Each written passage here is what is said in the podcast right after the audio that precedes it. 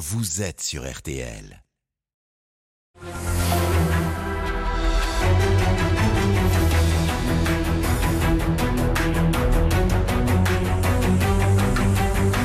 Le grand jury RTL Le Figaro LCI, Olivier Bost. Bonjour et bienvenue dans ce grand jury RTL LCI Le Figaro. Clémentine Autain, bonjour. Bonjour. Vous êtes députée de la France Insoumise de Seine-Saint-Denis. Bienvenue dans ce grand jury. Merci à vous. Les violences contre les femmes sont encore et toujours à la une de l'actualité et cela concerne aussi votre propre parti, Clémentine Autain. Nous en parlerons. La LFI, la NUP, la menace d'une dissolution. Quelle voix voulez-vous faire entendre aujourd'hui à gauche? Parlerez-vous même d'un après Jean-Luc Mélenchon? C'est ce que nous verrons dans ce grand jury. Un grand jury euh, en direct comme tous les dimanches. Si vous nous suivez sur RTL, sur LCI ou sur le site du Figaro, vous pouvez poser euh, vos questions à Clémentine Autain sur les réseaux sociaux avec le hashtag Le Grand Jury. Nous serons prévenus par cette alerte.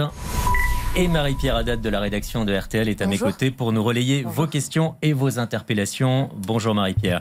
Pour vous interroger également euh, à mes côtés, Jim Jarassé du Figaro, bonjour. Et Amélie Carwer de TF1 LCI, bonjour Amélie. Bonjour.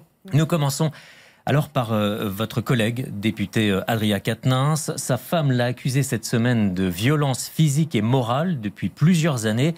Amélie Carwer vous pose la première question de ce grand jury. Doit-il démissionner? Non, nous n'avons pas euh, à ce jour pris euh, cet axe pour Adrien Quatennens. En revanche, nous avons pris euh, des positions qui sont des positions fortes, puisque dès le début de l'affaire, qui a démarré par un communiqué de presse d'Adrien Quatennens lui-même, et je voudrais quand même signaler que c'est une première, un homme qui reconnaît un fait de violence conjugale, et à partir de ce moment-là, il n'a plus exercé son mandat de coordinateur de notre mouvement et il ne participe plus depuis euh, à nos travaux parlementaires. Donc on est dans ce moment où je crois que nous avons posé des actes qui sont des actes forts, des actes clairs et euh, nous sommes évidemment percutés par euh, ce que vient de dire Céline Quatennens puisque elle a dit des mots d'une certaine comment dirais-je enfin moi qui m'ont troublé, je dois le dire, par rapport à ce qu'on avait euh, jusqu'ici comme, euh, comme élément. Et quand elle parle de violences répétées, physiques et morales pendant plusieurs années, nous prenons au sérieux ce que dit Céline Quatennens et nous l'avons même écrit dans un communiqué du groupe. La position que vous avez défendue, celle que vous citez, ce fameux communiqué de la France Insoumise qui dit que le- il ne participera au groupe jusqu'à Mm. euh, pas au groupe jusqu'à décision de justice, c'est votre position personnelle ou vous relayez celle du groupe? Ma position personnelle sur le point que, que vous soulignez rejoint celle du groupe en réalité. C'est-à-dire que, euh, vous savez, on, est dans un moment pour notre mouvement qui est à la fois douloureux et difficile. Douloureux parce que Adrien est un de nos camarades euh, et donc il y a de l'affect. C'est la vie. Enfin, je veux dire, on n'est pas, on est, on est aussi euh, des êtres humains, et, donc on est forcément mal d'avoir un de nos camarades qui est aux prises avec euh, euh, des faits de cette nature. Pardonnez-moi, ça, ça reste un bon camarade vous, vous continuez Attendez, avec ce. je vous dis, Ouais. il y a- ça- Hmm. comprenez, et je Ouais. pense que si ça vous arrivait, ça serait la même chose. Si dans votre famille il se passe ça, si dans votre rédaction il se passe ça, vous seriez dans la même situation, c'est-à-dire que vous êtes troublé, vous êtes Hmm. mal à l'aise, et oui, c'est douloureux. La deuxième chose, c'est que c'est compliqué d'avoir une réponse politique qui soit euh, affinée, parce que le mouvement MeToo est récent, et que j'estime que nos mouvements politiques n'ont pas suffisamment travaillé pour avoir des réponses justes, proportionnées, graduées, qui répondent aux différentes, Oui. à la, à la palette des situations dans lesquelles on peut se retrouver. Et je réitère ici ma proposition d'un groupe de travail de la NUPES pour essayer justement, non pas que chacun se débrouille euh, au fur et à mesure qu'arrivent euh, des, des- des situations, mais qu'on ait euh, quelque part une charte qui repose sur des principes. Moi, je vous dis très franchement, ma ligne, c'est que je milite depuis 25 ans contre les violences faites aux femmes. C'est un de mes combats majeurs. Et que pour moi, il est hors de question que les principes féministes qui guident notre mouvement soient quelque part mis de côté parce qu'il s'agit d'un de nos camarades. Euh, ça, n'est- ça, ça n'est pas Ça n'a pas possible. été le cas En quoi ça n'a pas été le cas? Est-ce que ça a été le cas? Est-ce que vous, vous l'avez Bah, vécu Pour l'instant, pour l'instant, pour l'instant, ce que je vous dis, c'est que nous avons pris des décisions que d'autres partis n'ont pas prises. D'ailleurs, permettez-moi de- d'exprimer ici euh, une colère assez forte quand j'entends Aurore Berger, par exemple, nous faire des leçons, alors que sur les bancs, en apparenté à Renaissance, il y a Damien Abad, dont des témoignages bien plus rudes bien plus violent que ce qui est aujourd'hui reproché à Adrien Quatennens. Je parle de, de viol avec usage de drogue, c'est quand même de viol répété avec usage de drogue. Que fait Madame Orberger Elle demande la démission de Monsieur Damien Hamad? Non. Qu'est-ce qu'ils ont fait quand M. Euh, Simian, qui était député sous la précédente mandature, a harcelé violemment son ex-compagne en lui crevant ses pneus, en lui supprimant par exemple son accès euh, à l'électricité ou au téléphone? Euh, Rien. Ils ont refusé. Ils ont refusé de lever l'immunité parlementaire. Madame Chiappa qui nous fait des leçons. Moi, j'ai pas une mémoire de poisson rouge. Et je me souviens très bien de Marlène Schiappa en faisant une, se fendant d'une tribune au JDD pour nous expliquer que euh, M. Hulot était un homme charmant. Donc les leçons de tous ces gens-là, franchement, c'est insupportable. Il y a une instrumentalisation politique avec euh, l'affaire d'Adrien Quatennens contre notre famille mmh. politique. Donc moi je dis, nous devons à chaque fois partir des principes, d'accord? Des principes qui nous guident, des principes féministes et être compris du grand nombre. Parce que quand nous disons nous entendons et nous prenons avec sérieux la parole de Céline Quatennens, en réalité, c'est toutes les femmes qui, là, à cet instant, nous entendent et nous regardent, qui, euh, auxquelles, au fond, on s'adresse. Et nous leur disons, c'est un message global, oui, il faut entendre sérieusement ces femmes qui ont hurlé au moment de la vague. La, prise en compte de la, de, la, parole de Céline Quatennens, une question d'estime Est-ce que ça veut dire que le groupe doit auditionner Céline Quatennens Dans le Figaro cette semaine, vous êtes prononcé plutôt en faveur de cette de. C'est pas. En fait, j'ai pas dit d'ailleurs. Euh, c'est pas le terme que j'ai utilisé. Non, il faut écouter. Il faut écouter. Voilà. en fait, j'ai eu une réaction. J'ai eu une réaction immédiate parce que, comme je le disais tout à l'heure, euh, voilà, je, je, lis ce message de Céline Quatennens et, évidemment que je suis euh, interpellée. Et j'ai envie d'abord de lui dire que nous prenons au sérieux sa parole. Et c'est d'ailleurs ce qui est dans notre Cette, cette idée de l'entendre, elle a été accueillie Cette idée d'entendre, c'est l'idée d'entendre la mm. parole de Céline Catin. Vous savez, il y a plusieurs manières de l'entendre. Nous avons mm. des cellules euh, ad hoc et je suis pour que nous ayons une discussion à l'intérieur de notre groupe plus poussée pour savoir comment peut se formaliser l'écoute de cette parole. Je ne peux pas vous dire mieux. Clémentine Autain, vous disiez à l'instant, il y a une instrumentalisation politique de ce fait. Euh, mais il y a d'autres personnalités de la NUPES qui ont dit il faut aller plus loin avec Adrien Quatennens. Euh, par exemple, Olivier Faure, notre responsabilité d'en conclure que le retour d'Adrien Quatennens sur nos bancs est désormais impossible. Sandrine Rousseau, aujourd'hui, je pense qu'il ne peut pas revenir à l'Assemblée nationale. Ils font preuve d'instrumentalisation politique, eux aussi, en le demandant Non, moi, je vous, dis mon point de vue. Je suis pour euh, une justice réparatrice et je suis pour que nous ayons de la gradation dans les peines que nous, que nous décidons pour euh, nos membres. Et, de ce point de vue, je me place vraiment euh, dans l'état d'esprit qui était celui d'Adèle Haenel. Je ne sais pas si vous vous souvenez de cette phrase qui, moi, m'avait beaucoup touchée, parce que je suis d'accord avec elle. Elle dit, vous savez, ce sont, c'est la société, ce sont nos frères, nos maris, et j'ajouterais, ce sont nos camarades, ce sont nos camarades. Donc on n'est pas là pour les éliminer, on est là pour les faire changer. Donc là, on a pris une décision jusqu'au 13 décembre, où il y a euh, une étape juridique. D'accord? La justice, on ne peut pas totalement euh, se mettre dans ses mains. Nous, en tant que féministes, on l'a suffisamment critiquée, puisqu'on estime qu'elle n'arrive pas euh, à punir correctement les violences faites aux femmes et que la parole des femmes n'y est pas correctement entendue globalement dans la justice. Donc, c'est un élément qui va éclairer notre décision à partir du 13. C'est un élément important. Donc déjà, attendons le 13 d'avoir cet éclairage de la justice. Moi, je tends la main à Céline Casnins pour même si là, elle a donné des éléments importants, mais euh, pour dire, nous sommes disponibles pour entendre et accueillir cette parole, d'une manière ou d'une autre. D'accord? Et enfin, c'est au groupe de décider comment, par la suite, on va faire, et, ce sera en fonction des éléments dont nous disposerons. Euh, est-ce qu'on peut fonctionner par étapes Mais est-ce que tout le monde est capable de dire ici que euh, la France insoumise a pris des sanctions qui sont des sanctions de haut niveau De haut niveau. Qui a fait mieux? Dites-moi qui a fait mieux dans les formations politiques Hein Est-ce qu'on va apprendre les uns après les autres euh, les difficultés et, bah, Pour l'instant, il n'y a pas de sanctions à proprement parler. Euh, concernant Adrien Quatennens il, il, n'est pas, il ne participe hmm. plus à nos travaux parlementaires, il n'est plus coordinateur de la France Insoumise. Moi, j'estime que ce sont des sanctions. Et je ne parle pas des sanctions politiques qui sont tout simplement le fait qu'aujourd'hui, ça ne passe pas comme une lettre à la poste dans le débat public. À ce propos, Alexis Corbière, le vice-président du groupe LFI, à l'Assemblée, a dit sur euh, LCI ce jeudi qu'il ne demandait pas la démission d'Adrien Quatennens car ce sont les électeurs qui doivent garder le contrôle de leurs élus. Pour que les, les, électeurs gardent le contrôle de leurs élus, il y a une solution assez simple, c'est de démissionner et de se représenter. Oui, ou alors il y a la solution de la révocabilité des élus qu'évoque aujourd'hui. Alexis Corbien. Oui, non, mais il a rappelé cette, cette, cette proposition. Moi, je pense que s'il démissionne, admettons qu'il soit réélu, est-ce qu'on a réglé le problème? Je ne le crois pas. Bah, c'est les élus qui, c'est les, les électeurs. Oui, mais je pense que dans ce cas-là, du point de vue euh, de la lutte contre les violences faites aux femmes, je ne crois pas qu'on ait réglé le problème. Voilà. Donc moi, ce qui m'intéresse, c'est de faire avancer la cause des femmes, de faire avancer la lutte contre les violences faites aux femmes. C'est ça le sujet. C'est moi, en tout cas, euh, vraiment ce, que je souhaite. Et donc, je souhaite qu'on ait une décision juste, euh, parce qu'une fois qu'on dit on vous croit pour l'ensemble des femmes, qui est un message politique qui est global, parce que encore une fois, les femmes ne sont pas suffisamment entendues et qu'il a fallu hurler au moment de la vague MeToo pour qu'il y ait un tout petit peu euh, plus de, capacité euh, auditive sur, euh, sur le sujet. Donc c'est une avancée, c'est une avancée considérable.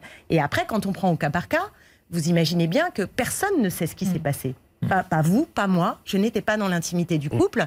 Et donc, il faut aussi se rendre compte que quand on rend une décision sur un cas particulier, forcément, les choses sont plus complexes et je crois que tout le monde, tout le monde peut euh, l'accepter et l'entendre. Alors une interpellation sur les, réseaux sociaux avec le hashtag Le Grand Jury, Marie-Pierre Haddad. Oui, quand l'affaire Adrien Quatennens a éclaté, les tweets de Jean-Luc Mélenchon sur le courage et la dignité du député ont créé une énorme polémique. Il n'a eu aucun mot pour Céline Quatennens. Là, il n'a toujours pas réagi concernant les dernières révélations, ni à propos d'Adrien Quatennens, ni à propos de Céline Quatennens. Est-ce que vous pensez que c'est une erreur et qu'il faut qu'il s'exprime? Moi, je pense que la prochaine fois que vous l'invitez, vous lui poserez la question. Je ne vais pas me faire. En tout cas, ça vous avait dérangé quand non, mais je ne vais pas me faire la porte-parole de Jean-Luc Mélenchon. Je, me permets, et j'espère qu'il m'en tiendra par rigueur, juste euh, de dire que je, je crois qu'il a l'intime conviction qu'il ne s'agit pas de violences euh, répétées. Voilà, de violences répétées je, crois qu'il a cette conviction intime. Parce qu'il connaît le couple et parce qu'il connaît Adrien Quatennens et Céline Quatennens. C'est mon impression. Peut-être que, je me trompe. C'est ce, ce, qui explique son, dernier silence. Je, suppose. Voilà, je suppose. Et vous le regrettez euh, je suppose que c'est euh, son, point de vue. Je ne suis pas sa porte-parole. Non, mais là, on ne vous demande pas d'être sa porte-parole, mais d'avoir un avis, mais qui est même politique sur la position du leader actuel de la France insoumise. Euh, moi, je retiens que nous avons fait un communiqué. Il peut aussi penser que ce communiqué, voilà, nous engage euh, collectivement. et dans ce communiqué, il est dit que nous prenons au sérieux la parole de Céline Quatennens. Et ça, c'est quand même très important. Et que par ailleurs, il ne revient pas, encore une fois, participer à nos travaux jusqu'à nous nouvel ordre, d'une certaine manière. Dim Oui, vous étiez impliqué dans le, cas de Ta Bouaf, ce, militant de la France Insoumise qui mmh. devait être candidat aux élections législatives. Vous, vous, l'aviez dissuadé parce qu'il avait été euh, lui aussi accusé de, de violence sexuelle. Une enquête interne a été lancée au mmh. sein de la France Insoumise. Est-ce que vous pouvez nous dire aujourd'hui où en est cette enquête? Euh, Non, je ne peux pas vous dire ça. Vous n'avez pas d'éléments non, je ne peux pas. Moi, je ne siège pas euh, dans la cellule des violences sexistes et sexuelles. Il y a une procédure. Hein. Les femmes sont entendues, ensuite euh, euh, elles remettent un rapport et il y a un comité encore autre spécifique qui établit des sortes de recommandations. Voilà. Donc moi, je, ne suis pas dans ces commissions, ni dans l'une, ni dans l'autre. Je ne suis pas en capacité de vous dire précisément où ça en est. Ces derniers jours et ces dernières heures, est-ce que vous avez tous été sur la même ligne les uns et les autres Ou toute cette affaire fragilise-t-elle votre camp politique? Est-ce que vous le sentez? Est-ce que vous, vous pouvez le... le bah, je vais vous dire franchement, j'essaie de me battre pour qu'on soit le moins fragilisé possible.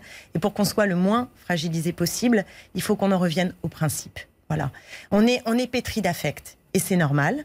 Euh, maintenant, euh, nous ne sommes pas une amicale, nous ne sommes pas euh, une armée, nous ne sommes pas. on est un mouvement politique.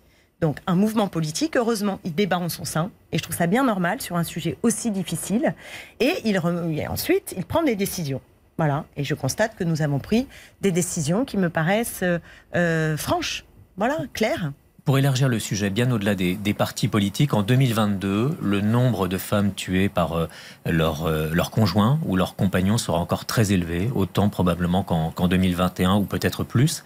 Vous dites-vous, le, le gouvernement n'en fait pas assez ou c'est une action qui de toute façon sera longue? Bien sûr que c'est long. C'est tellement ancré dans, nos, dans notre histoire, dans notre culture, que vous ne pouvez pas, d'un coup de baguette magique, euh, faire en sorte que euh, les violences faites aux femmes cessent. Voilà, faut se le dire. En revanche, les pouvoirs publics ont la responsabilité d'être un accélérateur. Et moi, je reproche au gouvernement de ne pas prendre les mesures essentielles aujourd'hui qu'il faudrait prendre, et notamment, notamment mettre un milliard sur la table. C'est pas si énorme, euh, un milliard sur la table pour que concrètement on puisse accompagner les victimes, former les magistrats, former les policiers, euh, donner des moyens aux associations, faire en sorte que aujourd'hui il y a plein de choses. La justice aille plus vite. Euh, il y a une hausse de, 115% du budget de l'aide aux victimes. Il y a 4300. Mais vous savez, quand vous partez de tout petits budgets, ça ne m'impressionne pas les 115%. Mais il y a eu aussi des formations de policiers et de gendarmes, ça a changé euh, dans les. Euh, je, ne crois pas qu'on ait euh, le dispositif ad hoc et qu'il y ait un volontarisme politique. D'ailleurs, il n'y a pas de loi cadre en France qui a été adoptée. Une loi cadre, c'est quand il y a des mesures financières qui accompagnent un projet de loi. D'accord? Ça veut dire qu'on a un plan. Ça veut dire qu'on dégage des moyens substantiels. Nous ne l'avons toujours pas. Nous manifestons d'année en année en exigeant ce milliard. Le gouvernement fait la source d'oreille et ne nous a proposé que de maigres lois avec encore une fois des logiques de pénalisation. Mais moi, je veux bien qu'on pénalise, pénalise, pénalise. Mais si on n'a pas les moyens de faire appliquer la loi, à quoi ça sert? Est-ce qu'il faut faire justement évoluer la loi, créer par exemple une nouvelle infraction pénale pour renforcer euh, je, ne crois pas que l'urgence soit à créer de nouvelles infractions pénales. Alors je ne dis pas que tout est parfait, sans doute que si on continue à discuter, on va trouver matière à améliorer sur le plan pénal, mais le problème majeur aujourd'hui, c'est comment on fait euh, appliquer la loi. Quand vous savez que les femmes n'osent pas aller dans un commissariat de police parce que parfois elles y sont quand même pas bien accueillies, il faut se dire les choses franchement, euh, qu'elles n'osent pas parce qu'elles savent que 70-80% des plaintes aboutissent sur rien pas de condamnation, pas de prise en considération et ce qu'on appelle le non-lieu, ce qui est très violent. Vous le savez, pour euh, des victimes de violence, quand vous recevez euh, euh, le rendu et qu'on vous dit ça n'a pas eu lieu, c'est extrêmement violent. Donc des femmes renoncent à le faire. Voilà, renoncent à le faire. Donc c'est ça le problème. Le problème, c'est cette formation, c'est cet accompagnement de la parole, c'est aussi tout ce qui permet la réparation. Moi, je suis affolée de voir qu'il y a zéro prise en charge correcte dans les prisons des violeurs, par exemple, quand ils sont incarcérés. On en fait quoi? Ils vont ressortir, vous savez? Quel est le protocole? Comment on fait en sorte que justement ils euh, puissent changer véritablement? Ça, c'est un vrai sujet. Et par ailleurs, comment on fait en sorte que toute la société change? On parlait d'Adrien de, Quatennens tout à l'heure, mais regardez sur euh, une gifle. Avant, ce que disait euh, Céline Quatennens sur des violences répétées. Mais si vous prenez juste une gifle, moi j'ai entendu plein de fois, et parmi nos auditeurs et nos auditrices, sans doute certains le pensent, c'est pas bien grave. Ça arrive. Ça arrive une gifle. C'est pas bien grave est-ce qu'on se rend compte à quel point il va falloir penser aussi qu'on peut avoir des relations dans le couple qui ne soient pas violentes, qu'il y a ce qu'on appelle une asymétrie entre les hommes et les femmes dans le couple? Ça veut dire qu'il n'y a pas d'égalité. Euh, en raison de l'histoire, en raison des stéréotypes, en raison, euh, vous voyez ce que je veux dire, de l'intériorisation de la domination chez les femmes, mais aussi euh, de cette exigence de virilité qu'on demande aux hommes. Donc tout ça, il faut que ça soit travailler, que ça soit réfléchi et que la puissance publique soit un moteur actif. Or, aujourd'hui, j'entends beaucoup de blabla, beaucoup de blabla et absolument pas d'actes.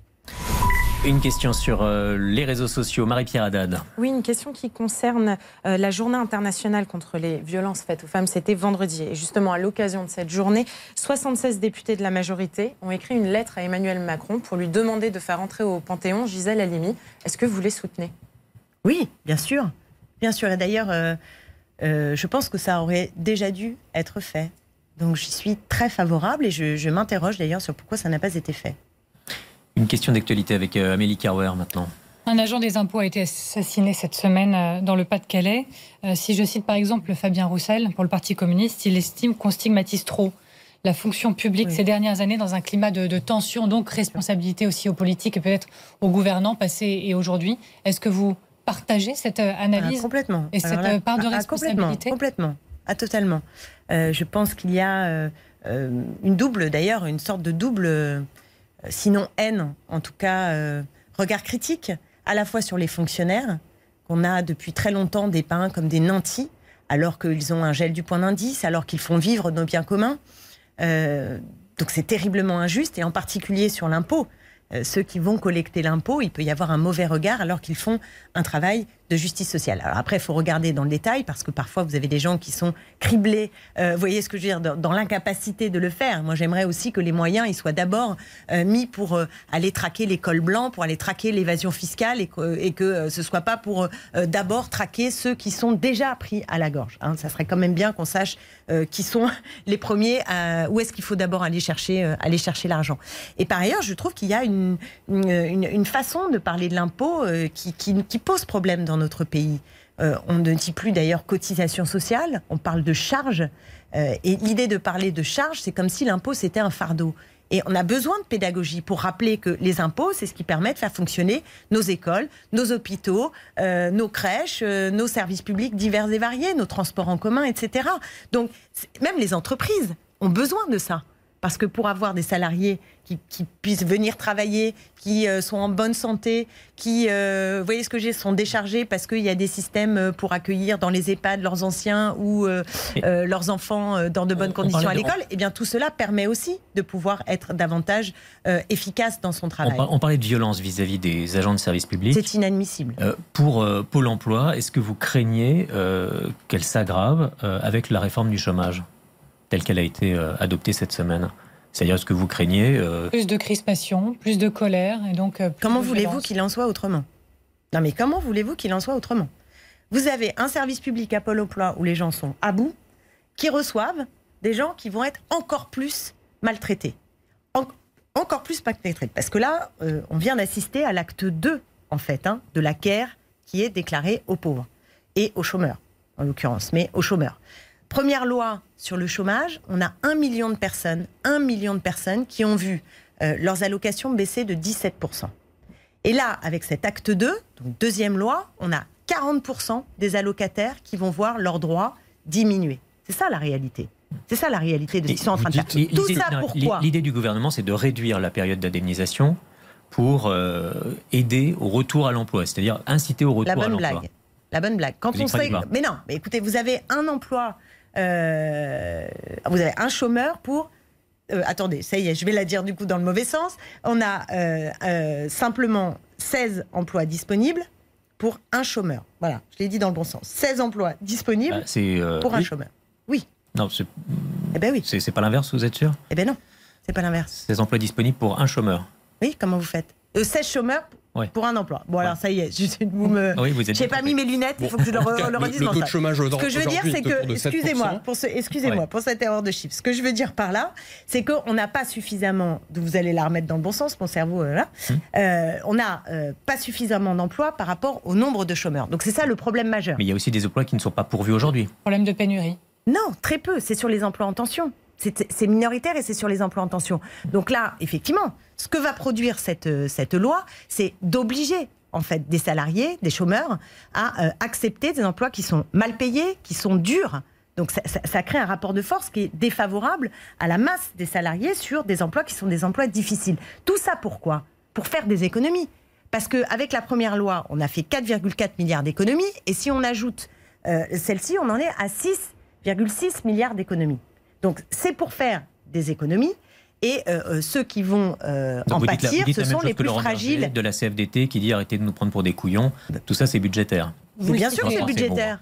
Non, mais bien sûr que c'est budgétaire. C'est budgétaire, c'est qu'il y a un dogmatisme terrifiant au sommet de l'État qui est obsédé par la réduction de la dépense publique et qui, parce qu'elle est obsédée par la réduction de public, bah, fait payer. Il y a, peut-être besoin de la réduire un petit peu quand même. Ah, et pourquoi? Vous savez qu'il y a dans le budget, euh. je me permets de vous rappeler que dans un budget, non, dans un budget, vous avez des dépenses et vous avez des recettes. Et là où le gouvernement est incapable d'agir, c'est sur les recettes. Et même pire que ça, il nous prive de recettes. Parce que là, je vous ai dit, les 6,6 milliards qu'on récupère sur le dos des chômeurs, ce qui est quand même indécent dans un moment où il y a une crise économique, est cynique, terriblement cynique. Mais dans le même moment, vous le savez, 1,7 milliard sont redistribués à 100 personnes, 100 personnes, vous m'entendez, par le biais de la suppression de l'ISF et de la flat tax. Donc ça veut dire que vous avez un gouvernement qui fait des cadeaux aux plus riches, qui fait des cadeaux aux grandes entreprises sans contrepartie sociale ni environnementale, et qui, dans le même temps, veut faire payer euh, ce qu'il vient de donner aux hyper riches à ceux qui sont le plus dans la galère. Et eh ben moi, je ça D'une autre réforme à venir avec euh, Jim Jarassé. Oui, la réforme des, des retraites hein, qui pourrait être présentée dans, dans, les, dans les 15 jours qui viennent. Euh, Emmanuel Macron veut tenir sa promesse de campagne qui est de repousser euh, l'âge de départ à 64 ou 65 ans.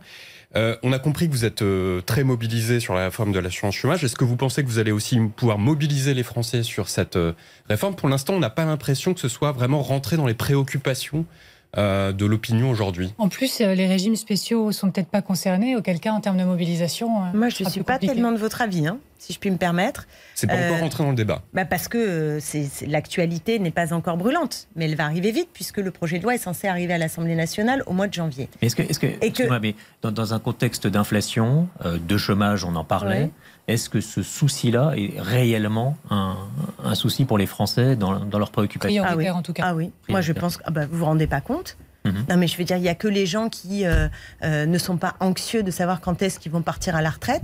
Des gens qui, euh, par exemple, ont un, Non, mais je veux dire, quand on a un métier intellectuel bien rémunéré et qu'on n'a pas de souffrance dans, dans, sa chair, ni de caractère répétitif de son travail, effectivement, on peut penser qu'il n'y a aucune urgence. mais, mais désolé pour les Français, c'est un sujet majeur de savoir à quel âge on part à la retraite. Majeur, mais la question, c'est de savoir si c'est prioritaire. En fait, si on se permet la question, c'est qu'on a pu discuter avec des cadre de la CGT notamment, qui nous ont dit, bah, nous sur le terrain, ce qu'on sent, c'est que c'est plutôt la question du pouvoir d'achat et des salaires qui l'emporte plutôt que la question des retraites. On ne s'entend pas trop de mobilisation sur ce thème pour le moment. Voilà pourquoi on vous pose la question. Donc vous, vous estimez que oui, ça peut mettre les Français dans la rue aujourd'hui? Oui, je pense que c'est un sujet qui peut fédérer. D'ailleurs, euh, deux Français sur trois sont opposés à l'allongement du départ. Voilà, deux Français sur trois. Donc, donc le gouvernement n'a pas de majorité dans le pays pour euh, imposer cette grande régression. Ça, c'est clair. Il n'y a, pas, a pas de majorité. Par ailleurs, c'est une loi profondément euh, euh, délirante parce qu'il n'y a aucune urgence à le faire. Aucune urgence. À part une espèce de folie dogmatique, encore une fois, pour essayer euh, de gratter de l'argent, il n'y a pas d'urgence. Pourquoi il n'y a pas d'urgence? Parce que même quand on regarde ce que dit le Conseil d'orientation des retraites, on voit qu'il manque 10 milliards potentiellement d'ici à 2035 sur un, budget annuel de prestations de 340 milliards d'euros. Hmm. Donc ça veut dire rien. Donc c'est pas vrai. Il n'y a pas d'urgence. Le, système euh, n'est pas en faillite. Donc pourquoi ouvrir ce dossier si ce n'est par obsession? Est-ce qu'on doit travailler plus longtemps? C'est la deuxième question. Le gouvernement nous dit, euh, Emmanuel Macron le premier, on vit plus longtemps, donc on doit travailler plus longtemps. Non, ça c'est pas le progrès. Ça, c'est pas le progrès.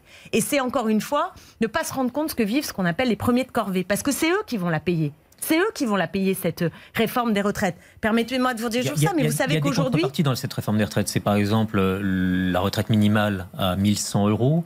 Euh, sur les carrières pénibles aussi, ça pourrait s'améliorer. Ça, vous serez contre tout ça? Non, je ne crois pas du tout que ça va s'améliorer. Je, ne crois pas du tout que ça va s'améliorer. Ce hmm. qui est sur la table aujourd'hui, c'est une régression, c'est de vouloir faire travailler les Français plus longtemps. Et regardez, euh, un million de personnes dans notre pays répètent le même geste à une cadence forte, plus de 20 heures, 20 heures par semaine. vous m'entendez? 2 millions de personnes dans notre pays, euh, on porte des charges lourdes, des charges lourdes pendant des heures, des dizaines d'heures par mois. Vous voyez tous ces gens-là?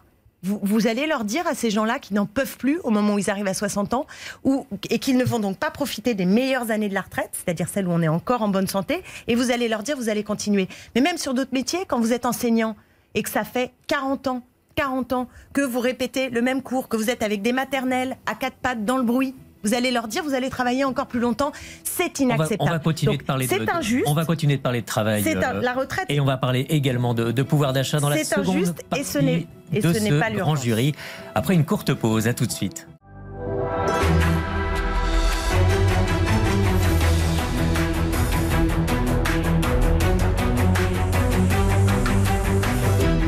Grand jury RTL Le Figaro LCI, Olivier Bost. Clémentine Autain, députée insoumise, est notre invitée ce dimanche du grand jury.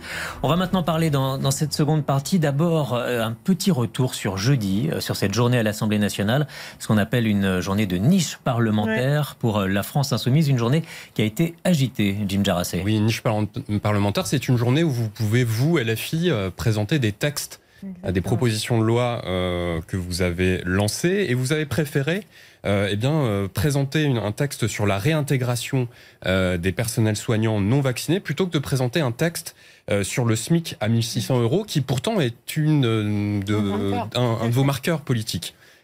Pourquoi ce choix? Alors, quand on fait une niche parlementaire, on a un temps qui est contraint, puisque ça commence à 9h et à minuit, il y a le coup près.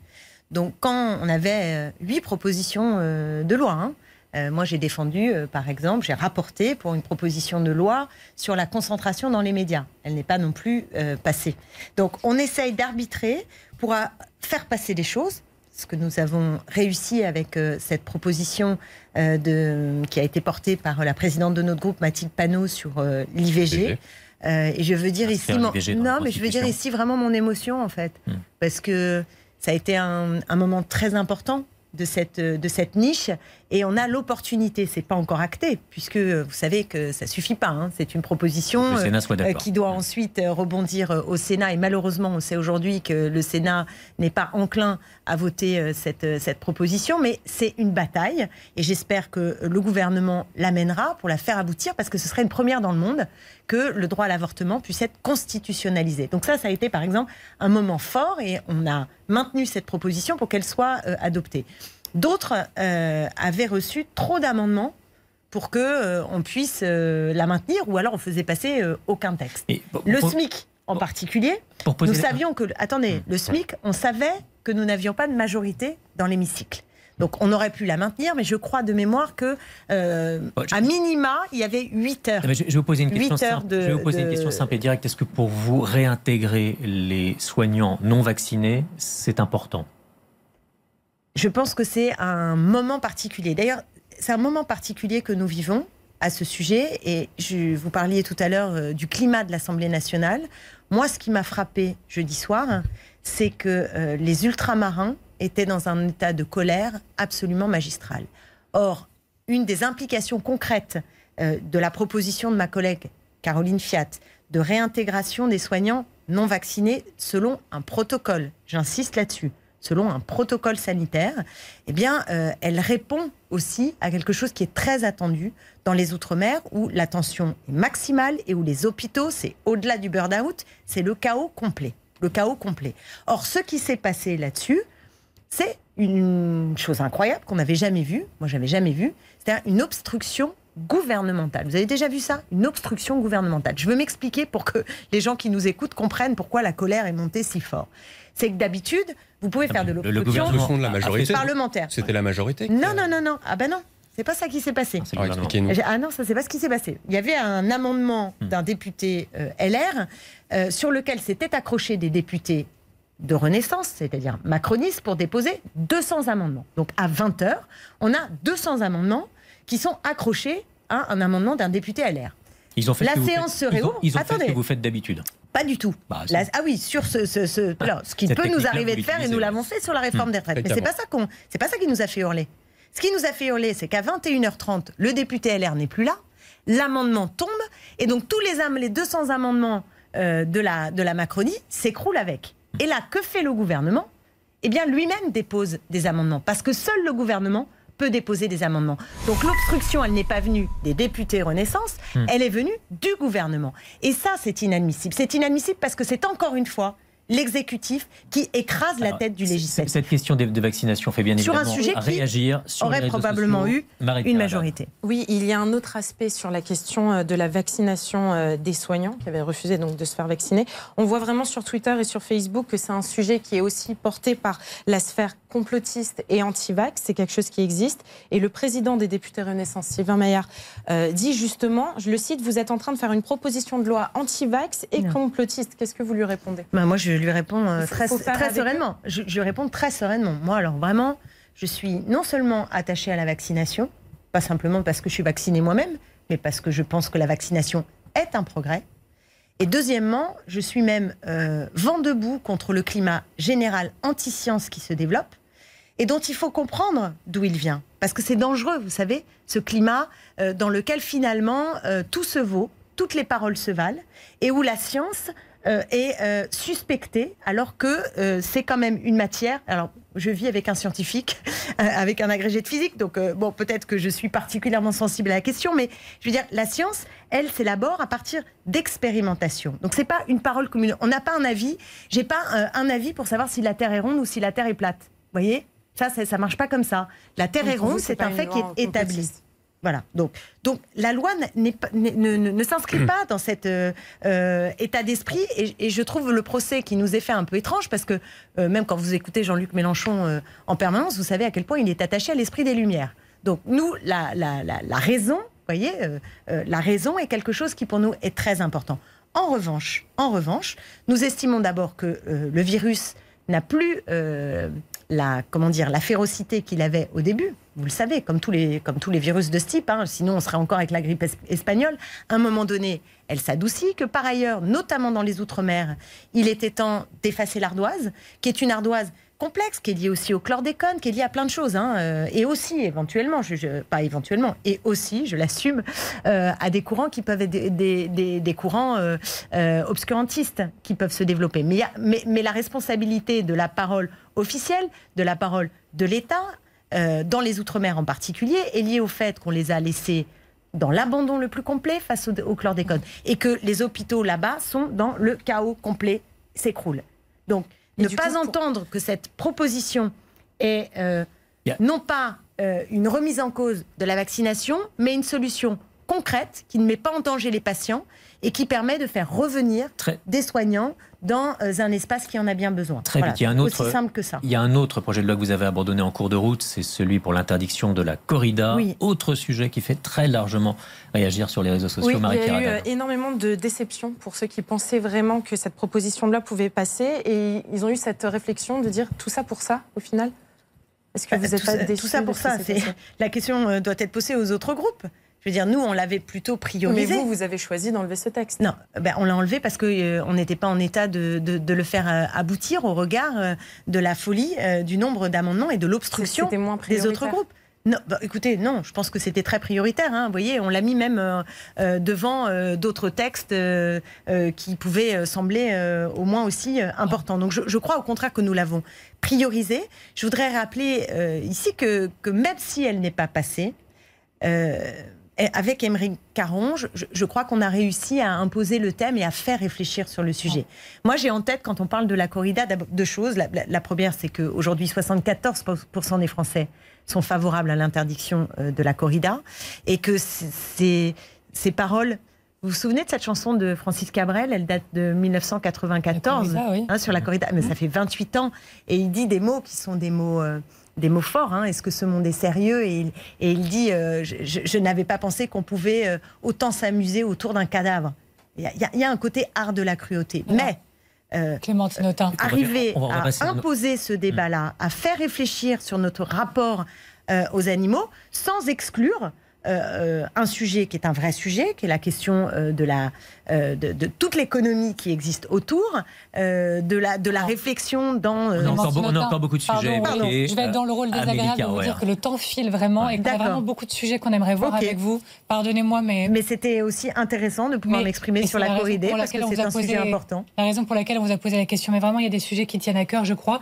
Juste là, sur ces dernières heures, le Qatar, le foot, bien sûr, un tweet du président pendant, pendant le match vous dites déjà incroyable. Je rappelle juste pour les auditeurs et téléspectateurs, Emmanuel Macron a redit son soutien au Qatar pendant euh, dans ses engagements concrets en plein match. Vous avez, je crois, sur Twitter dit, mais en gros, est-ce que c'est un compte parodique ce tweet? Pourquoi? Bah Parce que c'est incroyable. Vous voyez ce qui se passe au Qatar? Vous avez euh, des morts, des morts par milliers. Vous avez euh, Enfin, je veux dire, c'est une situation apocalyptique, ces jeux, ces, matchs, les, conditions dans lesquelles le Qatar a organisé ces matchs. C'est l'inhumanité. D'ailleurs, nous, nous avons appelé au boycott diplomatique, vous le savez, en raison de ces conditions. Euh, parce qu'on ne peut pas. Euh, Pardonnez-moi, si vous étiez au pouvoir, est-ce que vous pourriez euh, rompre tout contact avec le Qatar? Pour poser la question autrement, est-ce que vous pourriez vous passer de leur gaz en ce moment? Oui, mais vous. Alors, je vous retourne la question dans l'autre sens. Est-ce qu'au nom euh, du fait qu'on a besoin du gaz, euh, on s'assoit sur tous les grands principes humanistes que, nous avons à cœur. Je vous, pose la même question sur euh, la Russie. Enfin, je veux dire, c'est Mm. pas parce qu'on Bah, a besoin, justement, et notamment les Allemands, de leur gaz, qu'on va se taire sur euh, l'agression inouïe et la violence à l'égard des Ukrainiens. Vous êtes d'accord avec moi? Donc là, je ne suis pas d'accord pour dire que on peut euh, faire mourir des ouvriers euh, de façon euh, la plus ignoble euh, dans euh, les chantiers, qu'on peut s'asseoir sur les engagements internationaux en matière environnementale, qu'il peut y avoir des de discriminations ouvertes à l'égard des LGBTI. l'idée de continuer de dialoguer avec Vladimir Poutine malgré la guerre en Ukraine. Et d'ailleurs, que font les. et- mais il n'y a pas que Jean-Luc Mélenchon. Que fait euh, Emmanuel Macron? Que font même aujourd'hui les Américains? Ils font quoi là? Parce que vous pensez qu'à un moment donné, Ah, pour arriver. beaucoup l'Ukraine. Mais, oui, mais est-ce qu'ils est qu'ils ont rompu tout dialogue avec, euh, avec M. Poutine? Euh, le dialogue, il ne doit pas être permanent. Il y a un moment donné où ça n'est pas possible quand on mène une guerre. C'est-à-dire qu'il y a un moment donné où effectivement il faut choisir. Et euh, dans cette agression des Russes à l'égard des Ukrainiens, il fallait évidemment soutenir les Ukrainiens. J'ai aucun état d'âme avec ça. Il fallait le faire avec force. Mais si on veut qu'à un moment donné il y ait la paix, vous n'avez pas d'autre choix d'autres choix, et même les Américains y viennent, que euh, à un moment donné de discuter avec l'agresseur pour, pour essayer de trouver une solution. Et la solution, elle, elle peut-elle être autre chose que diplomatique? Vous avez une autre idée? Justement, à ce sujet et euh, Bon. de l'Ukraine, le Parlement européen a voté une résolution cette semaine qualifiant la Russie d'État promoteur du terrorisme. Et euh, plusieurs députés européens et les filles se sont abstenus au Parlement sur cette résolution. Vous Oui. auriez fait quoi, vous? Euh, écoutez, ils ont voté d'abord euh, toutes les parties dans lesquelles était écrit très clairement euh, crime contre l'humanité, euh, agression des Ukrainiens. Je n'ai pas les Et termes Par exemple, pour classer écoute, hein. le groupe Wagner, pardonnez-moi, comme, Ah, ça c'est autre chose. Ça c'est un autre vote. Je vous Bah, explique ce vote-là. Non, c'est pas pareil. Non, c'est pas pareil. Non, vraiment, c'est pas pareil. Donc là, sur ce vote-là, je vous donne l'explication pour que chacun et chacune euh, comprenne, qu'il n'y ait pas de raccourci. C'est que euh, euh, ils ont voté toutes les parties qui sont très claires à l'égard de la Russie. Et quand arrive cet article-là, ils ne comprennent pas qu'est-ce que ça veut dire un État terroriste. Vous savez que c'est une qualification qui n'existe pas dans le droit international. Donc nous, et c'est une ligne, c'est pas la première fois hein, que euh, nous pose des questions parce qu'on on essaye de voter en, en toute rigueur d'une certaine manière euh, pour être cohérent dans la durée. Alors on peut être inflationniste, vous voyez ce que je veux dire Tellement on est en colère et il y a de quoi. Et moi je suis en colère contre le régime de Poutine. Je trouve ça épouvantable ce qu'il est en train de faire. Je pense que c'est un homme extrêmement dangereux et, et rétrograde sur le plan politique et, et- et en plus impérialiste. Donc ça fait beaucoup, hein ça fait beaucoup. Et là, en l'occurrence, ce qui est pointé dans le texte, c'est les crimes contre l'humanité. Mais d'ailleurs, qu'on parle d'État terroriste, je ne vois pas en quoi on fait avancer les choses et comment on peut dignement voter des textes auxquels on ne croit pas avec des terminologies qui ne conviennent pas. Et pour Wagner, pour Wagner, c'est pas la même chose. C'est que euh, notre groupe était là aussi tout à fait d'accord pour euh, s'en prendre à des mercenaires Hmm. qui sont des mercenaires euh, russes. C'est inadmissible. Mais alors dans ce cas-là, il faut s'en prendre à tous les mercenaires, même ceux qui existent aux États-Unis. Donc, euh, c'est c'est personne ou Non, mais c'est une manière, euh, à ce moment, au ce moment du vote, c'était Mhm. une manière d'exprimer euh, cette volonté que nous nous en prenions à Wagner, mais de façon logique aussi à l'ensemble des groupes qui existent de façon et les, planétaire les groupes terroristes aux États-Unis, juste en une seconde, c'est qui? Bah, vous le savez euh, bien qu'il y a. pas- c'est- Je parle pas que des États-Unis. hein. Il y a plein d'endroits. Vous avez où cité les États-Unis. Oui, bah, dans des guerres au Moyen-Orient, euh, on va pas faire la liste aujourd'hui, mais il y a un certain nombre de pays, oui. On qui, je revient pense, ont fait des choses On revient sur vraiment pas l'actualité euh, nationale avec Jim Sur Jarassé. l'actualité, sur euh, l'affaire McKinsey, dont on a reparlé euh, cette semaine, puisque le, le parquet national financier euh, veut savoir, a lancé une enquête pour savoir ce que ce qu'a pu euh, apporter ce cabinet de conseil dans le cadre des campagnes présidentielles d'Emmanuel Macron en 2017 et en 2022. Euh, on a entendu assez peu de réactions politiques euh, à cette information, y compris dans votre camp. Est-ce que c'est parce que euh, la France insoumise est elle aussi visée par une enquête sur la campagne présidentielle de 2017 Euh, écoutez, je ne sais pas, mais moi je vais vous faire une réaction. Alors vraiment, ça me pose pas de problème parce que ça me fait beaucoup réagir cette affaire McKinsey parce qu'elle révèle des choses importantes sur euh, ce qu'est la Macronie. On a l'impression qu'entre euh, les macronistes et les milieux d'affaires, c'est une grande histoire d'amour et que les cocus, ce sont les Français. Ce sont les Français. Parce que qu'est-ce qui s'est passé? Il s'est passé que depuis que M. Macron a été dans la commission Attali et a noué des liens avec McKinsey, puis ensuite a fait ses campagnes et a été élu, eh bien, le budget dédié au cabinet de conseil a doublé depuis 2018 pour atteindre un milliard d'euros, plus d'un milliard d'euros, le fameux milliard d'ailleurs qui nous manque, on en parlait au début de l'émission, le sur les violences collusion. faites, faites aux femmes, Hmm. sur les violences euh, faites aux femmes. Donc il y a en tout cas euh, quelque chose qui a été soulevé par la commission d'enquête du Sénat, et je voudrais saluer d'ailleurs leur travail, hein, à la commission d'enquête euh, avec Monsieur Bazin et Madame Assassi, Elle puisque faisait pas lien, elle faisait pas le lien avec la campagne présidentielle d'Emmanuel Macron. non, mais elle, faisait, elle- elle posait la Hmm. question de ces marchés publics qui sont bien étranges, avec un, un gouvernement qui est incapable en plus, euh, enfin le- le- l'Élysée, pas le gouvernement, l'Élysée, qui refuse de donner à la CADA, à la commission euh, qui euh, s'occupe des actes administratifs, les éléments pour justement qu'on puisse établir les choses. Je pense que la justice aura sans doute plus de chances. Mais le fond du sujet, c'est quoi? Le fond du sujet, c'est quoi sur McKinsey? C'est qu'en fait, l'État, avec sa folie de réduire la dépense publique, a supprimé des corps, euh, des corps de, haut, de la haute fonction publique et euh, donne au privé un certain nombre de missions. Pour voir lesquelles, une mission pour savoir quelle réforme des retraites, un autre où on donne euh, un million, un demi-million pour réfléchir à quel est l'avenir du métier enseignant pour un colloque qui n'a jamais eu lieu, un demi-million là-dessus. Enfin, tout ça est complètement ubuesque. Et à la fin, donc, on perd de l'argent. Et c'est pourquoi je dis que ce sont les Français qui sont cocus, parce que l'administration doit pouvoir le faire. Et d'un mot, je termine. Et je vous dis que euh, Emmanuel Macron et ses amis sont les fossoyeurs méthodiques de l'État. C'est ça la réalité, c'est que ce sont des fossoyeurs méthodiques de l'État. Une question sur les réseaux sociaux, une interpellation sur euh, un sujet politique. Sur un tout autre sujet, on passe maintenant au, au 49.3. Ça commence à être compliqué un peu pour les internautes de suivre le nombre de 49.3 qui ont été dégainés et aussi le nombre de motions de censure de la France Insoumise.